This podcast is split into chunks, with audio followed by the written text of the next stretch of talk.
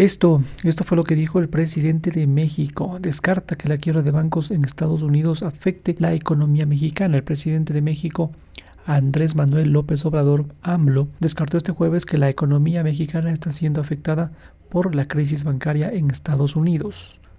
Textualmente dice vamos bien en la economía y el peso está resistiendo porque hubo quiebra de dos bancos en Estados Unidos y sí tuvo un efecto en todo el mercado mundial, pero el peso está, yo diría, estable. Resaltó el mandatario mexicano durante su acostumbrada conferencia matutina. En día reciente se informó de aquel colapso de dos instituciones financieras en Estados Unidos, Silicon Valley Bank y el Signature Bank, arrastrando a la baja el dólar a las, y a los principales índices del Wall Street. Y a pesar de, la, de lo vinculada que está la economía mexicana con el sistema financiero estadounidense, este jueves el peso mexicano se cotizaba por debajo de los de las 19 unidades por dólar con una apreciación de 0.33% frente a la divisa extranjera, reporta el financiero. Ahora no es como en, en los tiempos del neoliberalismo, que en efecto les daba gripa en Estados Unidos y aquí nos daba pulmonía, aseveró el mandatario haciendo referencia.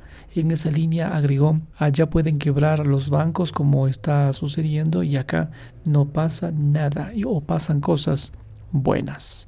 López Obrador recordó que durante el año pasado la banca mexicana registró ganancias históricas por 250 mil millones de pesos, equivalentes a 13.217 millones de dólares. Asimismo, resaltó que el empleo continúa recuperándose de, una caída reportada en diciembre producto de la contratación temporal por las fiestas navideñas y el despido de empleados para evitar el pago de prestaciones y bonos anuales.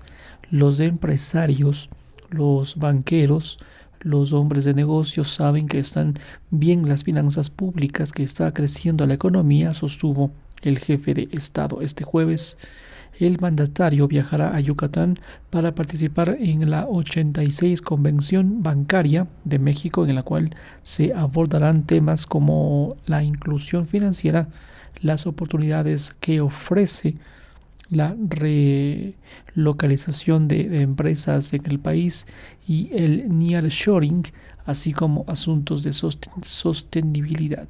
Entonces todo va bien.